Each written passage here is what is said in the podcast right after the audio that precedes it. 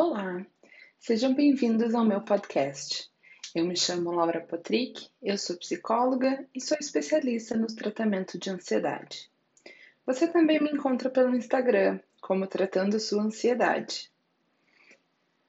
Bem, hoje nós vamos falar sobre um assunto bastante relevante e que um, atrapalha a vida de muitas pessoas que é a ansiedade pré-segunda-feira, né? A ansiedade do domingo. Tem muitos motivos pelo qual essa ansiedade existe, pelo qual a gente sente essa ansiedade. Né? Pode ser porque a partir de segunda a gente então precisa começar a fazer as coisas que são chatas, né? Que não são aquelas que a gente mais gosta. Porque na segunda a gente volta para as nossas rotinas e obrigações porque na segunda a gente volta a pensar nos problemas que a gente precisa resolver no trabalho naquela semana, e simplesmente ou inclusive porque precisamos nos separar de quem a gente gosta, né? Para segunda-feira a gente voltar para nossa cidade de trabalho, por exemplo.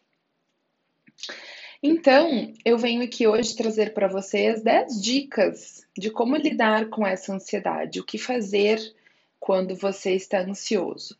E essas dicas, elas não valem necessariamente só para os domingos. Você pode usar qualquer uma dessas atividades, dessas sugestões que eu vou dar em qualquer outro dia da semana. Então vamos lá. Primeira dica: sai da frente da TV, sai de cima do sofá. Então, vá fazer alguma coisa. Por quê? Todas as atividades rotineiras que a gente faz por muito tempo, uh, nos dá menos vontade ainda de fazer outras coisas. A gente vai entrando naquele uh, circuito vicioso, né? De quanto mais a gente fica no sofá, na frente da TV, mais vontade de ficar ali a gente tem e menos vontade de fazer alguma outra coisa. Então, é, também tem uma outra coisa que é o seguinte: quando a gente carrega nessas atividades, quando a gente se exagera nessas atividades, a gente carrega muito mais a sensação de vazio, a sensação de frustração, de infelicidade, de incapacidade, né? Nos deixa muito mais insatisfeito. Então, bora sair do sofá, bora sair da frente da televisão. A regra número dois: combine um programa com os amigos ou com a família. Então, muitas vezes a gente não consegue encontrar as pessoas da nossa família, os nossos amigos durante a semana. Por que não fazer isso no domingo?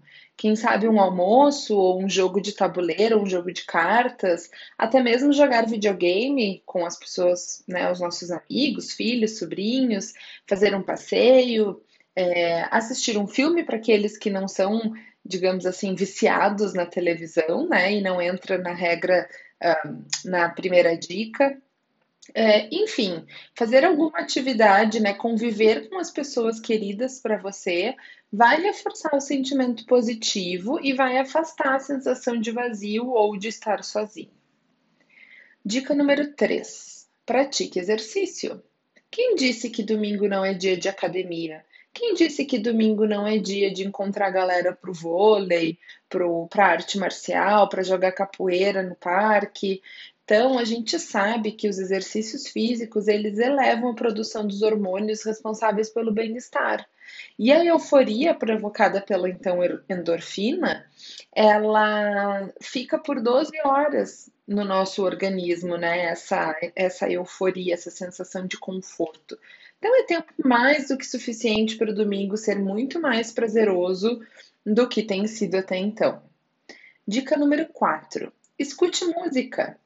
Né? A gente sabe que as melodias agradáveis para os nossos ouvidos são um estímulo para o cérebro, que também uh, aumenta a produção de hormônios da endorfina, e isso então aumenta o bem-estar é, escutar música é sempre uma ótima opção. Coloca lá a playlist do Spotify que tu mais gosta e vamos ouvir música. Um, dica número 5. Escreve no papel os problemas e pare de ficar pensando nisso. O que, que eu quero dizer com isso?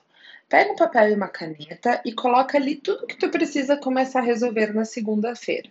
Aí tu vai deixar tua mente vazia desses problemas. É, também nos ajuda, olhando os problemas, a ver que eles são resolvíveis, que eles não são um bicho de sete cabeças e que logo a gente vai dar conta é, de resolvê-los, às vezes até mesmo na segunda-feira. Para as donas de casa, também esta é uma ótima dica. Você planeja sua semana? Planeje, então, coloque tudo no papel. Coloque o que você vai fazer na segunda, na terça, e assim o domingo vai ficar mais alivi aliviado. Dica número 6. Antecipe alguma tarefa da semana. Então, gente, a gente costuma deixar tudo para fazer durante a semana. Não vale antecipar alguma tarefa do trabalho, porque isso nem sempre está ligado com bem-estar. Então, quem sabe você combina é, um dever e uma distração, um lazer, né? Por exemplo, chama alguém para ir no supermercado contigo para te fazer companhia. Ou, ou, por exemplo, liga a música, aquela da dica número 4, e organiza o teu quarto. Uh, organiza alguma coisa que faz tempo que tu quer arrumar, um armário, ou é, faz uma limpa nos teus livros, não sei. Outra dica, assim, uh, outra possibilidade é ligar para alguém que está distante e é muito querido seu e que faz tempo que você não conversa ou que durante a semana não deu tempo de ligar. Certo? Então antecipe alguma tarefa da semana, desde que não seja do trabalho. Se for do trabalho, não tiver opção, então que seja algo que você goste de fazer. Dica número 7. Faça um passeio ao ar livre. Né? Então, uh, nem todo mundo gosta da natureza, nem todo mundo gosta de ficar é, deitado na grama, mas a gente sabe que cinco minutos num ambiente natural, pode ser no quintal da tua casa, do teu prédio, melhora o humor, a autoestima e a motivação. Se o dia estiver chuvoso, pode inovar, fazer alguma atividade diferente dentro de casa, como alguma tentar alguma técnica de yoga, alguns exercícios de abdominal, ou até mesmo iniciar uma meditação, é, caso você não faça. E se você faz, faça a sua meditação então. Dica número 8. Planeje a sua semana na segunda-feira. Uh, desculpa, na sexta-feira. O que, que, é, que, que é isso, assim?